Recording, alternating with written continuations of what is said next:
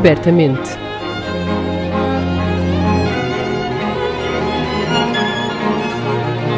Um podcast da Orquestra Sem Fronteiras. Apresentado por Diogo Costa.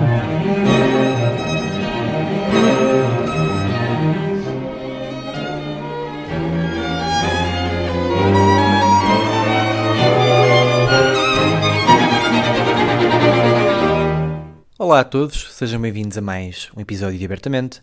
O meu nome é Diogo Costa e este é o podcast da Orquestra Sem Fronteiras com o apoio Santander. Hoje gostava de vos falar sobre uma pessoa que eu admiro muito, um músico que eu vi descobrir-se a si próprio e que criou projetos tão bonitos e interessantes que custa até acreditar que a fórmula para eles é tão simples e honesta. Há um momento na vida em que todos nós, artistas ou não, chegamos ao final da nossa vida académica, ou mesmo fora dela, e temos que lidar com a questão quem é que eu quero ser enquanto profissional? No nosso caso, enquanto artista. A tendência é nos deixarmos encaixar nas caixinhas que já existem, o que pode matar um pouco a espontaneidade de deixarmos ver onde a vida e o impulso criativo nos leva. Hoje falamos com João Gaspar, professor, mestre, compositor e trompista, licenciado pela Academia Nacional Superior de Orquestra e mestre em ensino de música pela Escola Superior de Música de Lisboa. Como solista, fez duas estreias europeias, gravou a solo com a Banda Sinfónica de Alcobaça e lançou o álbum Postcards. É ainda mentor de palestras para jovens sobre gestão de tempo, comunicação e desenvolvimento de carreira artística e criador de projetos artísticos e pedagógicos como A Vila Compasso ou O Sonho de Voar. Olá, João. Obrigado por estar aqui no programa connosco. Obrigado, Diogo, pelo convite para falar sobre assuntos tão abertamente. Olha, eu conheci-te numa altura em que tu não eras o mesmo artista que és hoje. É esse, aliás, o grande motivo que me faz querer conversar contigo. Quando te conheci, tu eras um jovem músico com aspirações a uma vida na orquestra, como de resto 99% dos trompistas, uh, que tinha estreado uma série de obras a solo, ganha alguns concursos de orquestra. Eu distraí-me durante uns tempos e quando dei conta, tu tinhas navegado uh, em direção a uma carreira bastante distinta muito mais ligado à criação de obras, de espetáculos, começaste a dirigir, parecia quase, parecias quase como uma criança que estava a descobrir e a apaixonar-se por uma série de coisas novas com um entusiasmo invejável. O que é que mudou nesta altura da tua vida, no final da faculdade, sensivelmente? Uh, bem, Diogo, realmente uh, a vida deu uma, uma grande volta. E eu gosto de acreditar que é sempre por, uh, por grandes e bons motivos. na verdade, tudo aquilo que nos, nos aparece à frente, de uma certa forma, é para nos ensinar alguma coisa. Uh, e depois cabe a nós uh, a capacidade de decisão se queremos aproveitar o, o, melhor que cada circunstância tem para nos dar ou não. Uh, de facto, e isso é uma coisa que eu, que eu falo, eu tenho algumas palestras para jovens, isso é uma coisa que eu falo imenso e que exponho aos jovens, é que a maioria, a maioria dos estudantes de música uh, são levados a querer isso e, e é perfeitamente natural, mas uh, ambicionam ter realmente essas carreiras artísticas, uh, sobretudo focadas no, no trabalho em, em, orquestra.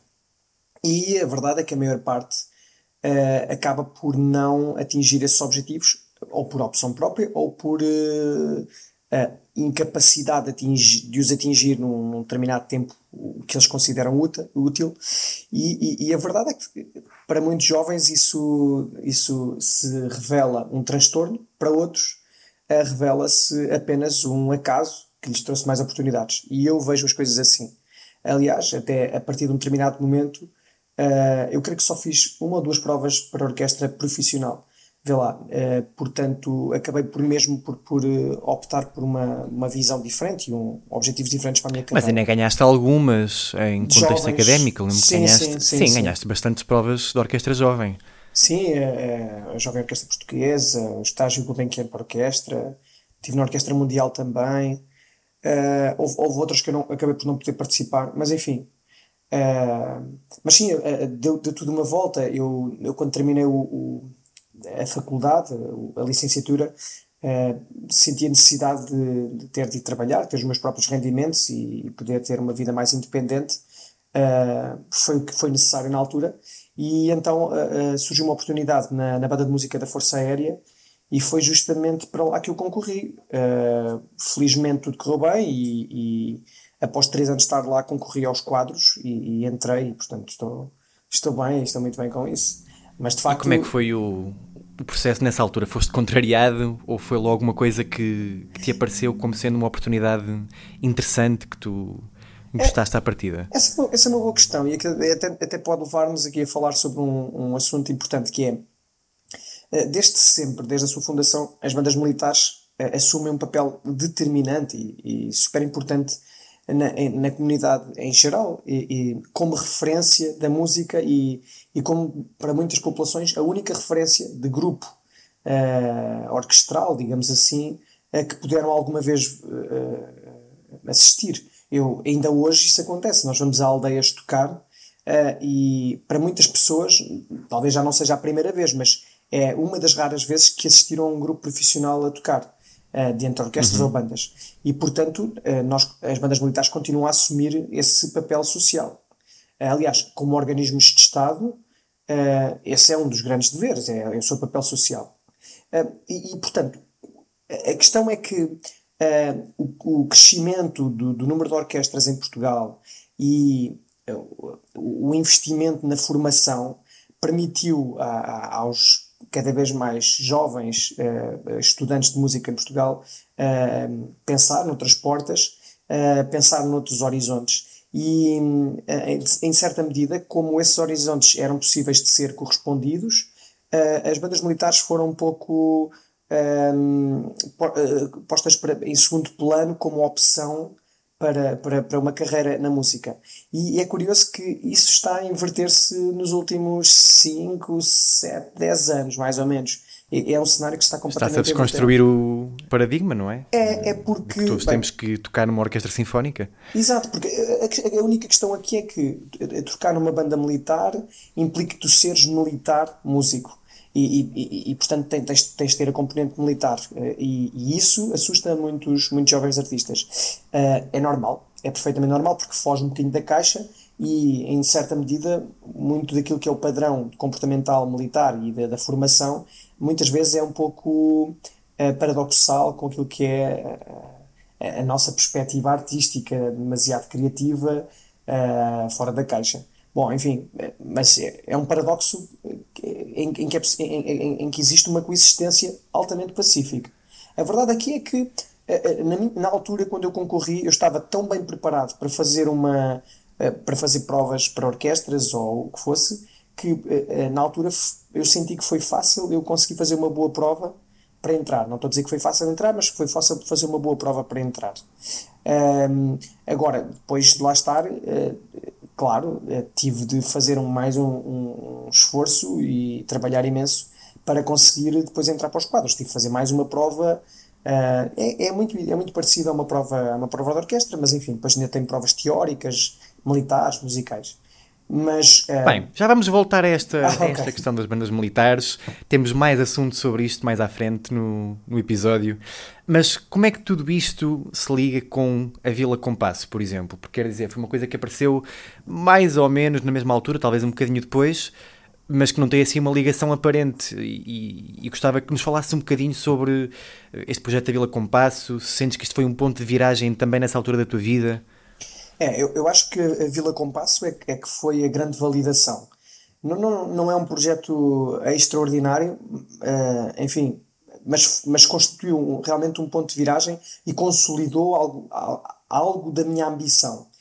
Uh, eu, eu, pretendia, uh, sempre tive esta ambição de criar algo meu, criar um espetáculo, poder tê-lo em salas de espetáculo, uh, inclusivamente de ver os meus espetáculos nos meios de comunicação. Era uma ambição que eu tinha, porque os grandes artistas tinham isso e eu também queria. E a uma dada altura, uh, também porque na Força Aérea tive essa oportunidade, enfim, de, de, de assistir a imenso repertório e desenvolver alguns arranjos musicais, eu comecei a desenvolver alguma alguma habilidade, diria, para, para a escrita musical. Comecei a, a ganhar mais interesse. E uns, uns amigos meus, uh, que tinham uma escola de música, uh, convidaram-me a fazer um arranjo musical só para, para eles apresentar os instrumentos musicais à comunidade e, e então recrutarem mais alunos para a escola deles, para a escola de música. A verdade é que eu comecei a fazer um. a planear aquilo que ia fazer e, e, e a minha ideia era fazer uma história, era ter ali uma história que envolvesse mais as crianças. Ora, ao final de alguma reflexão, comecei a, a traçar ali um outro perfil e de, um, de uma música original de 5 minutos passou para 15 e entretanto terminou mais ou menos com sensivelmente 40 minutos de música e, e uma história uh, infantil. E esta história é uma história que procura um, estabelecer já aqui um padrão para aquilo que eu também gosto nas minhas criações, que é uh, incidir sobre aquilo que é a cultura popular portuguesa. Eu sou muito ligado a isso. E a Vila Compasso é uma montra da cultura popular portuguesa. Uh, não só por alguns instrumentos que tem, por exemplo, o acordeão, uh, uh, que, que, é que, que, na história é a personagem que é o dono da taberna, a taberna oitava.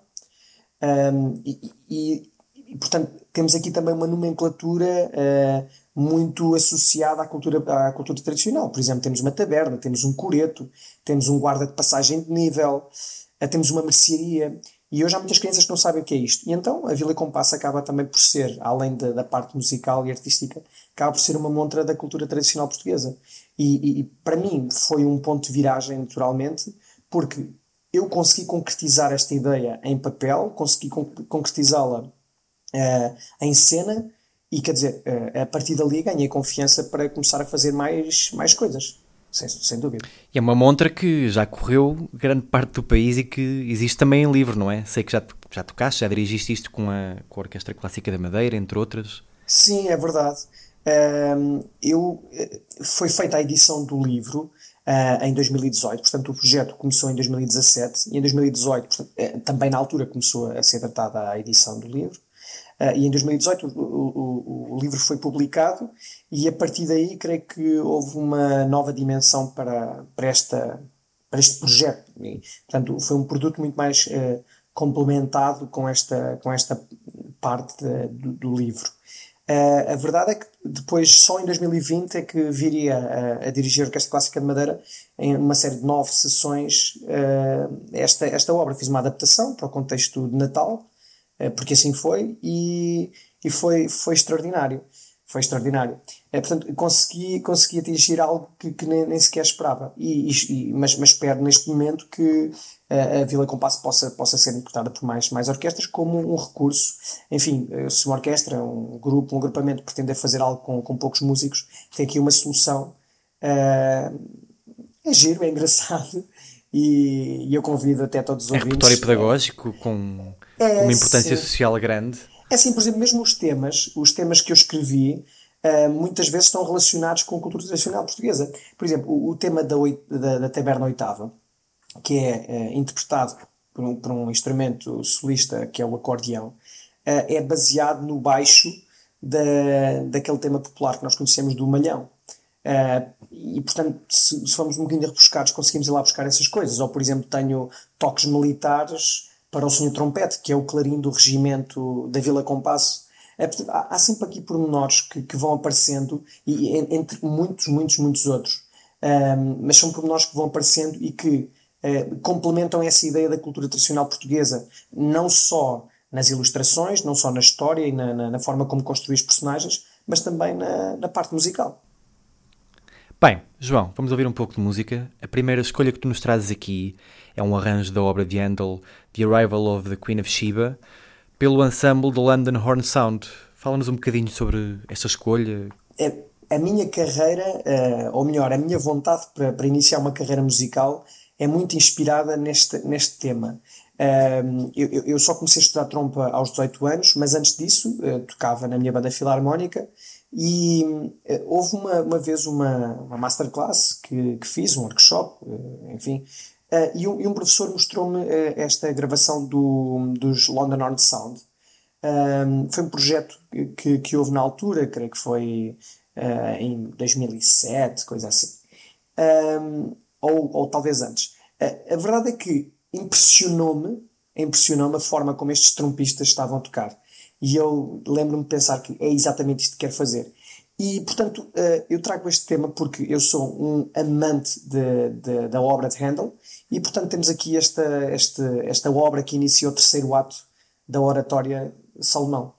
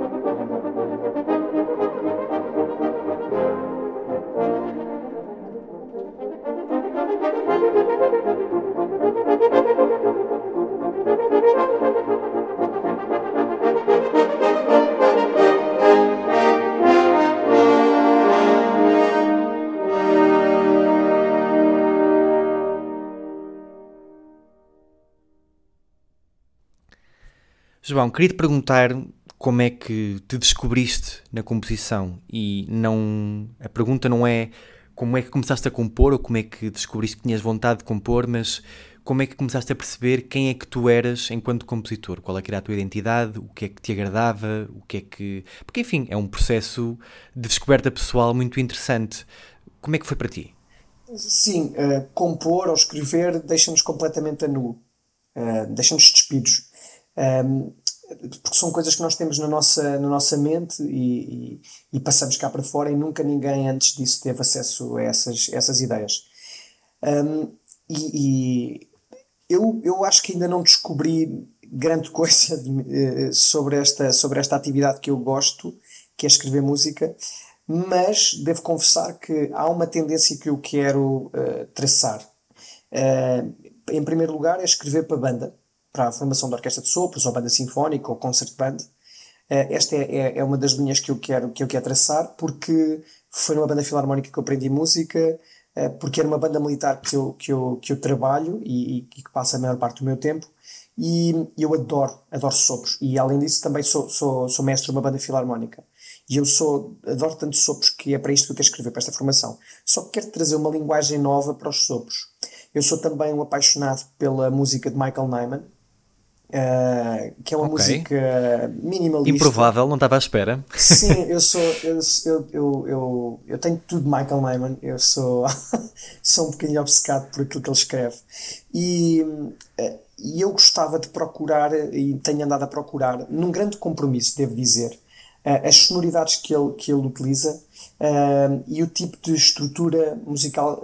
Uh, quero imprimir o mesmo tipo de estrutura musical nas minhas obras. Uhum. há uma obra que eu escrevi por acaso que é sobre o Rio Lis e que é um pouco isto: é, é, é, é, um, é uma obra muito, muito descritiva, desde já também à semelhança de, de, de, da, maioria, da maioria das obras que eu tenho escrito, mas é, é mesmo muito, muito descritiva e usa muito poucos recursos. E isso muitas vezes surpreende os músicos, porque eh, como é que basta às vezes estudar um compasso e, e essa estrutura repete-se tantas vezes na, na obra e, e, parece tão simples, mas depois aquilo faz parte de um bolo maior.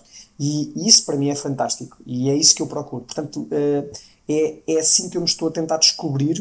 Uh, é claro, preciso de mais oportunidades para escrever, preciso de fazer mais estreias, de, de compor, de ter mais encomendas para, para tentar explorar isto uh, ainda mais uh, e tenho algumas ideias ainda. A única questão é que ainda não tive grande tempo para, depois da última estreia que foi no, no Centro Cultural de Belém com a Banda da Força Aérea, foi um concerto extra, extraordinário, foi uma obra para coro e banda. Uh, depois disso ainda não tive tempo para conseguir pôr em prática e começar a escrever uma, uma outra ideia que eu tenho assim mais arrojada. Ainda sobre a competição, sei que tens uma opinião muito interessante, já tivemos a oportunidade de falar sobre isto os dois fora deste, deste programa, sobre a indústria da edição e da publicação de música em Portugal. Qual é tem sido a tua experiência enquanto compositor? Olha, eh, aqui está um assunto bem mais importante do que, do que propriamente a minha carreira. Eh, isto também, naturalmente, são sempre só opiniões. Um, o, vamos lá ver. Uh, Portugal uh, é, um, é um país muito pequeno. É, um, é, é de facto é um quintal mesmo, é, é um quintal mesmo muito pequeno. E, e eu digo isto porque isto depois traduz-se uh, em determinados tipos comportamentais que já estão instituídos, que já são tácitos, que, que são altamente culturais e que uh, inviabilizam a ascensão e, e, o desenvolvimento de determinado tipo de carreiras, um dos quais a carreira de composição. Naturalmente, tem sido cada vez mais eh, notório o investimento que há por, da sociedade civil, sobretudo, na criação de concursos de composição, encomendas a compositores. Mas isto não é suficiente porque a indústria da publicação, da edição eh, eh, em Portugal, não está, não, não consegue corresponder, não consegue acompanhar este, este investimento. Mas não consegue, não porque não tenha capacidades para isso. É, é, é tudo uma questão de mercado, não tem mercado para isso. Nós, eh, como dizem os brasileiros, nós, nós somos um país da, da xerox, da fotocópia. Eh, e, e, e, e, portanto, naturalmente, uma editora que queira lançar um determinado tipo de material e o publique tem de conseguir escoar. E, portanto, existe lei, existe legislação que protege as editoras a um determinado nível, mas não, não existem ferramentas ou outras estratégias e outros recursos para fiscalizar e regular. Para, exatamente, para fiscalizar e regular. E, portanto, isso, isso faz com que as, as, as, as editoras se sintam completamente uh, fragilizadas. Não é? e, e, isso depois também se, se, se, revela na forma como os compositores são tratados. Quer dizer, as, as, as comissões de venda são, são, são baixíssimas, um, não há mais encomendas, não há um estímulo, não há uma proteção, não há, não há grandes desenvolvimentos, podia haver, melhores, podia haver melhorias. Por exemplo, podíamos, podíamos tentar investir ainda mais no mercado digital, mas nós não conseguimos ser fortes nisso, porque é preciso um grande Era sobre isso que eu te ia perguntar. Achas é. que é o modelo que está errado ou é só falta de fiscalização e de regulação? É assim, na, na base, eu não diria que seria falta de fiscalização. É, é uma questão cultural, portanto, é, um, é uma questão comportamental e, e, as pessoas é que se deveriam adaptar e, e, e, pensar de uma vez por todas que se comprarem, se adquirirem material, estão a investir na carreira de um compositor que pode construir mais material e reforçar esta identidade dos compositores portugueses, por exemplo. É, portanto, na base seria isso. Mas é, não conseguindo nós mudar as mentes e, e, e, portanto, sermos assim tão futuristas como há 100 anos a geração de Orfeu eh, quis ser e também foi completamente batida pelo, pelo tempo, mas eh, não conseguindo nós eh, alcançar esse objetivo, claro, tem de haver outras, outras estratégias. O mercado digital tem vários, tem vários desafios, porque é sempre uma corrida contra alguém que é mais perto que nós. E, portanto, é sempre que se desenvolve, sempre se desenvolve um mecanismo para uh, evitar a, a, a, reprodução ilegal, a, a, verdade é que há alguém sempre que descobre um novo programa ou cria um novo programa uh, que permite uh, adulterar ou alterar os documentos e, portanto, ultrapassar essas barreiras. Em alguns, em alguns países isto funciona, o mercado digital, porque também as pessoas têm mais poder de compra, a verdade é essa. E eu vou-te explicar porquê. Porque se nós tivermos um mercado digital, nós conseguimos ser mais competitivos e apresentar uma, um, valores de venda ao público, preços de venda ao público mais baixos. E isso, em certa medida, estimula uh, a procura. O problema é que as pessoas, mesmo pagando 5 euros por uma obra, por exemplo, ao invés de pagarem 20, uh, as pessoas vão sempre uh, passar o Tentar documento. copiar. Yeah, sim, evidente, vão sempre copiar e para os, para os amigos e para os colegas um, porque, porque, porque, depois os favores trocam-se e, portanto, alguém há de lhe copiar para, para, para ele. E, portanto, é, é, continua a ser sempre esta, esta mentalidade. Se tu me perguntas se eu, se eu compreendo isto, é, é isso, eu compreendo, eu, eu, compreendo em certa medida porque é que isto acontece. Eh, não há poder de compra, as pessoas têm de fazer, têm de fazer opções. Portanto, mesmo que haja um grande investimento da parte das editoras uh, numa, em novas estratégias, bom, se calhar pode fazer alguma coisa, devemos tentar para, para saber os resultados, mas eu não, não estou muito, muito confiante. Bem, fica aqui a nossa reflexão sobre o tema. Vamos antes ouvir mais um pouco de música. A segunda escolha que nos traz é uma obra lindíssima de Maurice Ravel, o último andamento da obra Ma Mère Loire, chamado Le Jardin Ferrique, numa interpretação da Los Angeles Philharmonic, dirigida pelo mestre Gustavo Damel. E agora, João, qual é que é a relação esta é a minha obra preferida para orquestra, sem dúvida. Então eu, eu, eu, procurei trazer eh, três, três exemplos auditivos, três obras diferentes que marcam vários períodos também da minha vida, e, mas que, eh, que são elucidativos de várias formas de se fazer música ou vários agrupamentos. E portanto aqui a, orque a orquestra uh, é, é, é, é, a chave deste, desta escolha. Uh, naturalmente, uh, eu gosto muito desta gravação sobretudo porque foi gravada em tempos de pandemia, foi em 2020. Uh, eh, é um bocadinho fria a forma como, como foi gravada, não é? Porque os músicos estão muito afastados, o maestro entra de máscara, está tudo de máscara, quer dizer, e, mas é possível escutar um calor imenso, apesar desta, desta solidão uh, de cada músico, não é? Porque não, não, podem estar, não podem estar próximos. E portanto, para mim, esta gravação marca um bocadinho da. De, dessa solidão que foi a, a pandemia e aquece-me um bocadinho a, a alma, sendo de facto a minha obra preferida para a orquestra.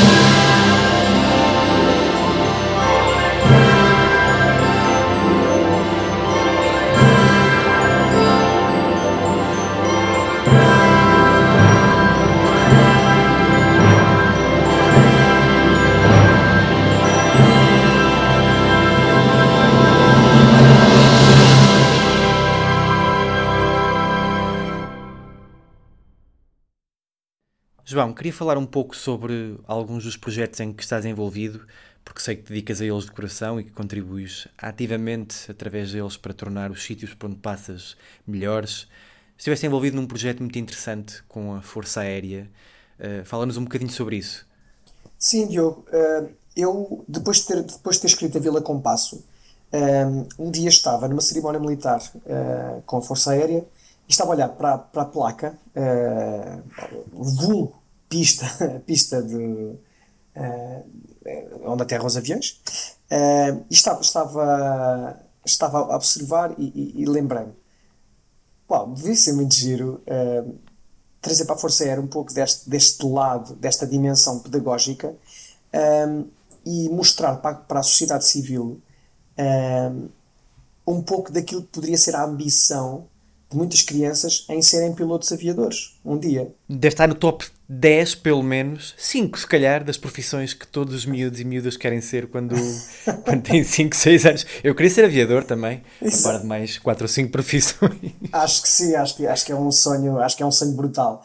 Uh, sim, é, é, é, é, provável que tenhas razão uh, quando, quando tentas uh, encaixar isso aí num top 5 ou top 10.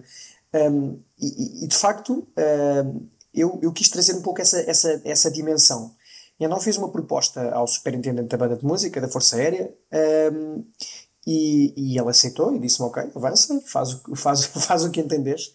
E então eu, eu compus uma sinfonia, e chamo-me sinfonia porque é uma obra grande, não é? Neste sentido, tem mais ou menos a dimensão de uma quinta de Beethoven, eh, uma dimensão temporal, não tem uma dimensão artística ou técnica, nada, nada a ver, mas é, é uma. É, além dessa sinfonia, escrevi também uma história e, portanto, é, este, este produto, que é muito parecido com a Vila Compasso, ainda será, uh, ainda será editado e publicado até o ano que vem. Então, este produto uh, pretende uh, promover a cultura operacional da Força Aérea.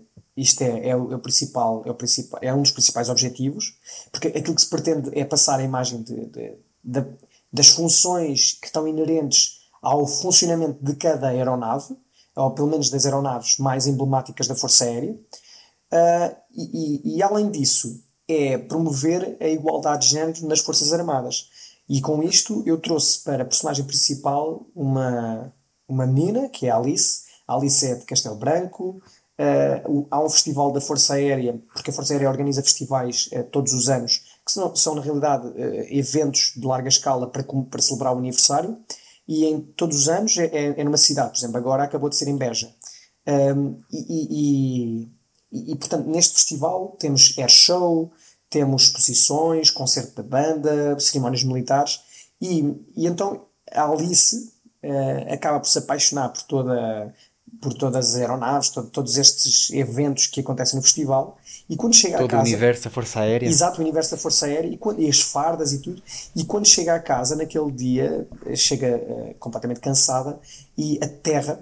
Uh, pegando aqui numa, numa expressão aeronáutica, a Terra, e, e, a, e a Terra num sonho, e, e, e, começa a sonhar que, pronto, que, que está aos comandos de um F-16, de um, de um helicóptero EH-101 Merlin, uh, de um Falcon 50, que é aquela aeronave que transporta o, o, Presidente da República, ou que faz transporte rápido de, de órgãos, por exemplo, ou de um C-130 Hércules, que é a, a, maior aeronave que nós temos e que é a mais emblemática da história da Força Aérea. E, portanto, entretanto, uh, há uma prolepse e a Alice acorda e, e, de facto já está, já tem uh, 19, 20 anos, e já está aos comandos de um Chipmunk um, MK-20, que é uma aeronave de instrução da Academia da Força Aérea.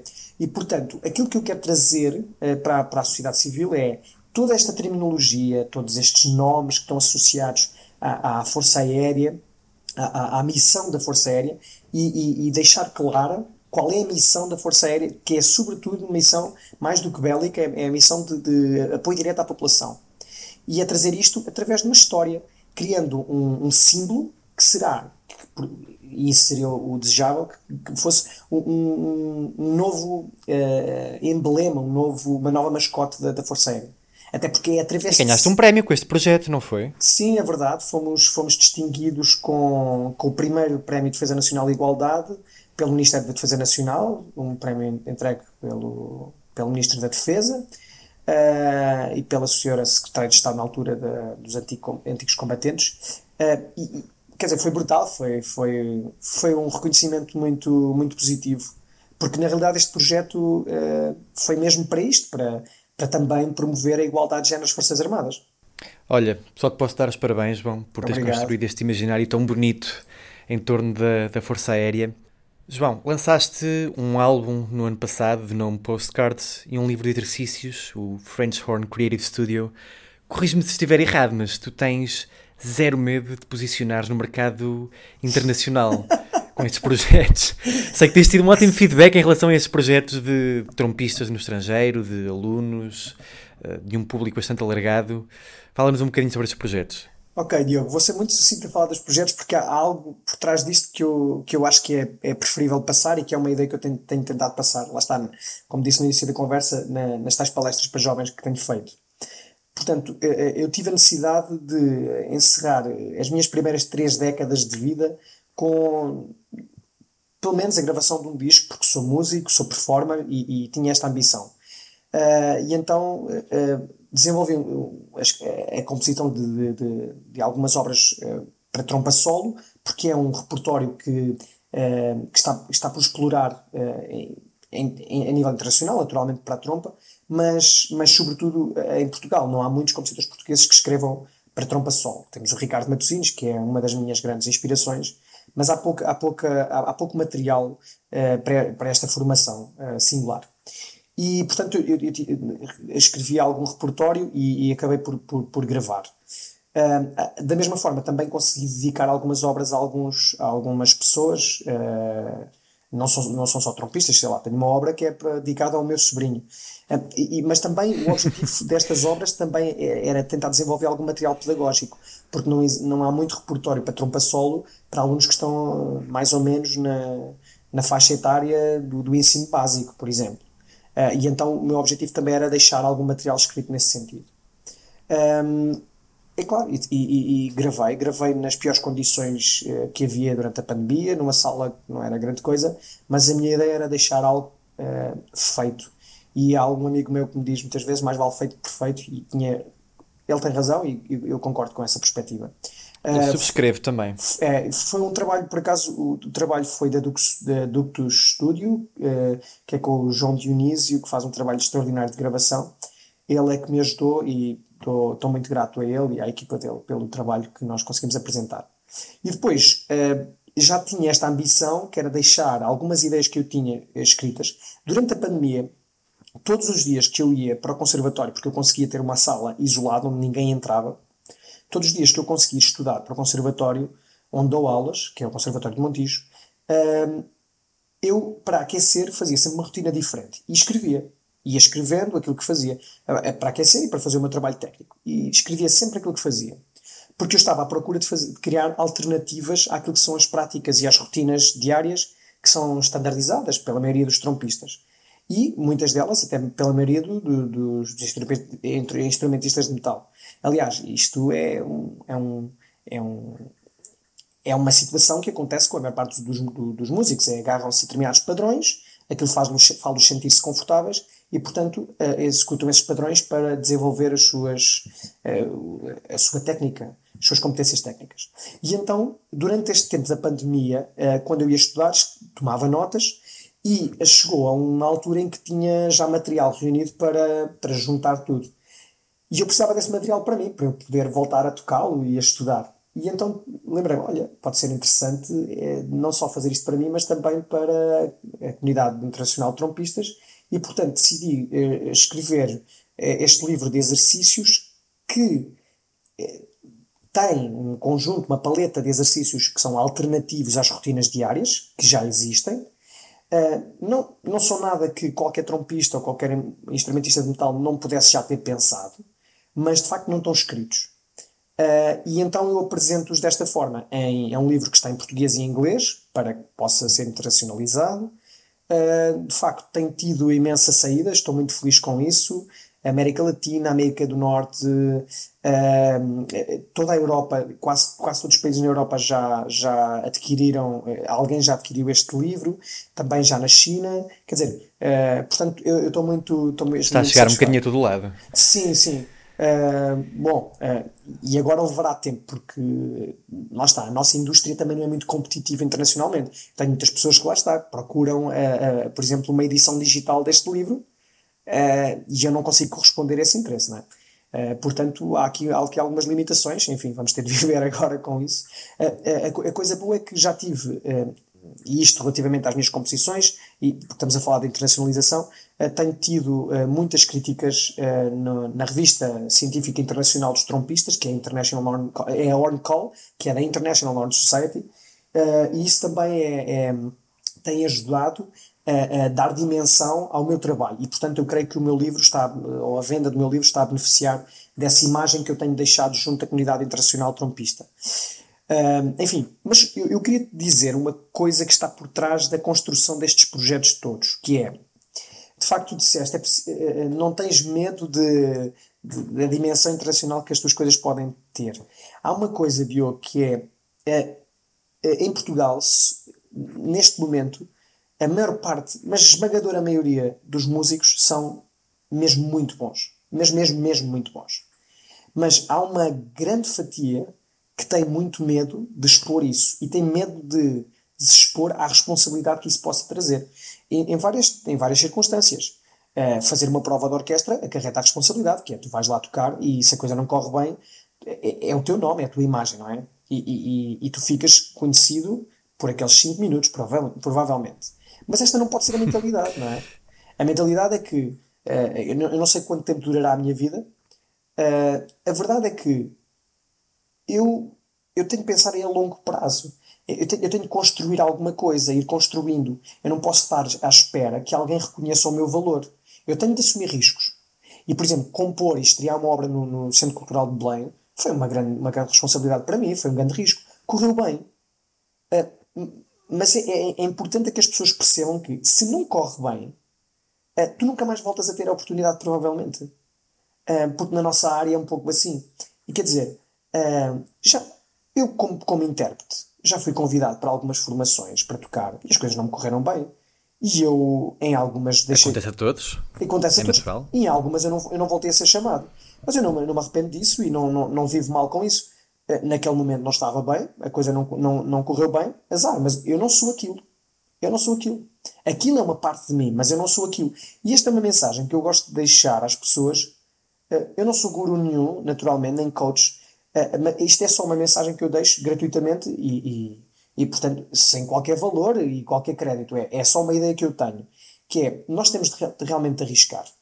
E, e, isso pode trazer-nos grandes coisas.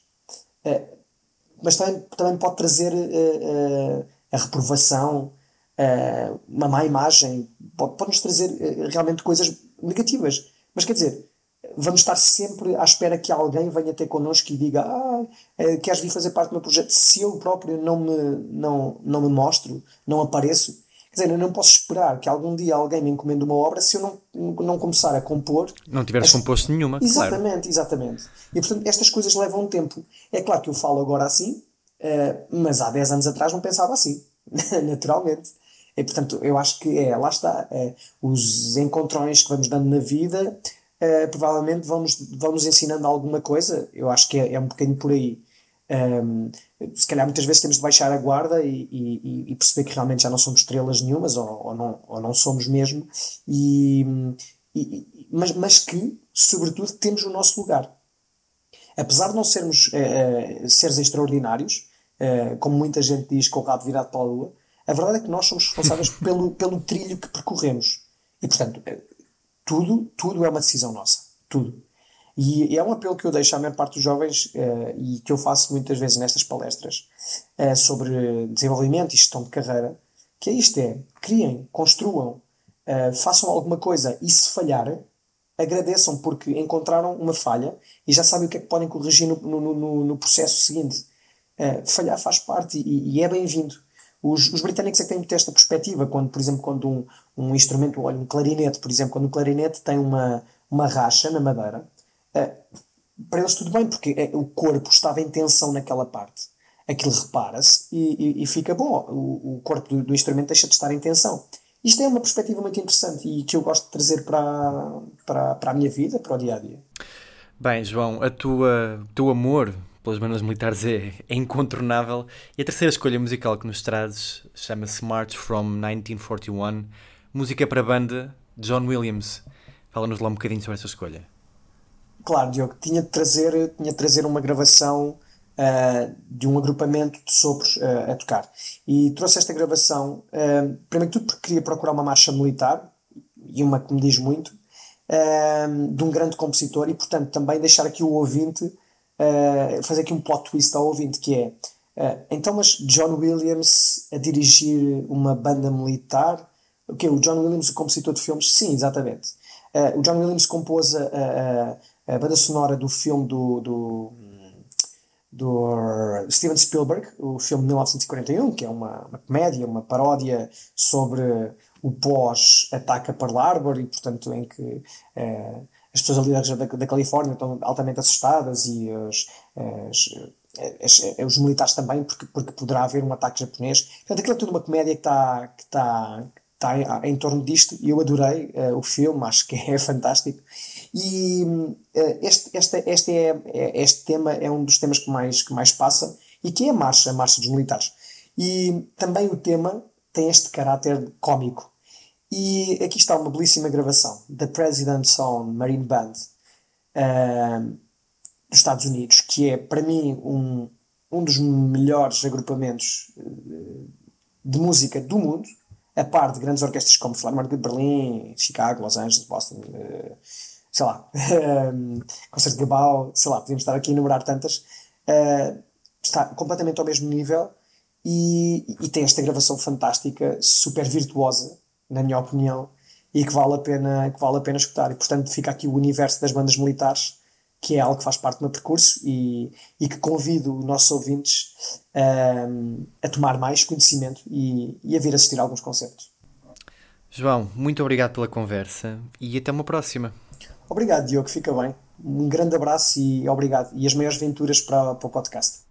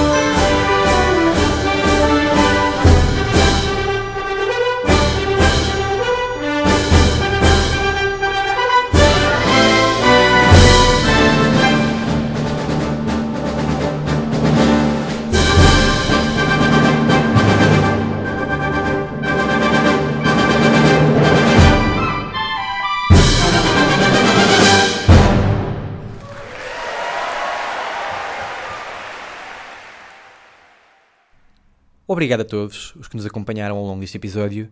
Estamos de volta em agosto. Até lá, passem bem e abertamente.